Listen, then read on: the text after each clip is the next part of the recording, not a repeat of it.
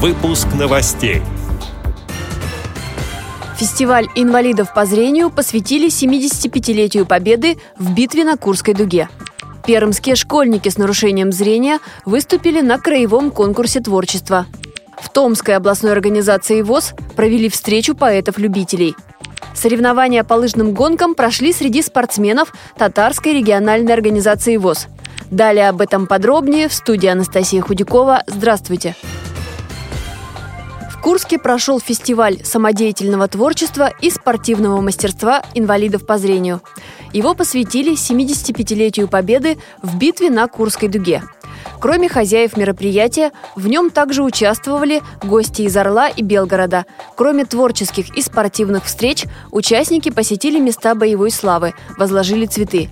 Мероприятие организовала Курская региональная организация ВОЗ – ее председатель Валентин Твердохлеб подвел итоги встречи.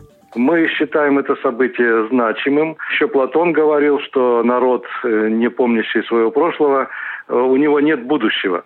Так вот, мы хотим, чтобы и молодое поколение э, помнило, знало о том, что было во время Великой Отечественной войны, что именно под Курском было крупнейшее сражение 20 века, и именно это сражение на Курской дуге явилось коренным переломом в ходе Великой Отечественной войны.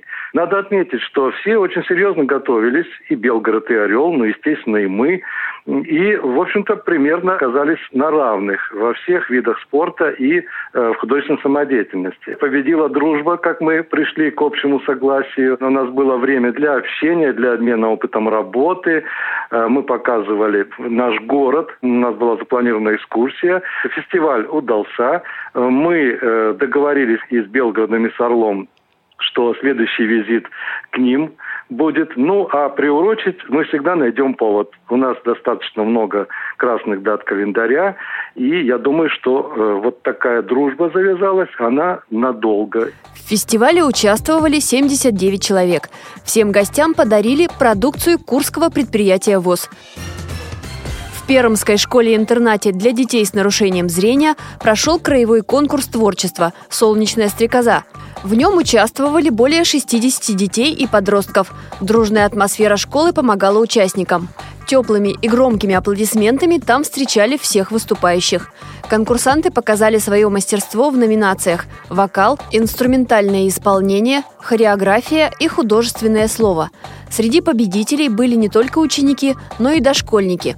Их отметили дипломами и сладкими подарками – Зрители получили на этом празднике частичку весеннего настроения и массу положительных эмоций, которые надолго останутся в памяти, рассказала заведующая музеем истории Пермской краевой организации ВОЗ Виктория Шакирова.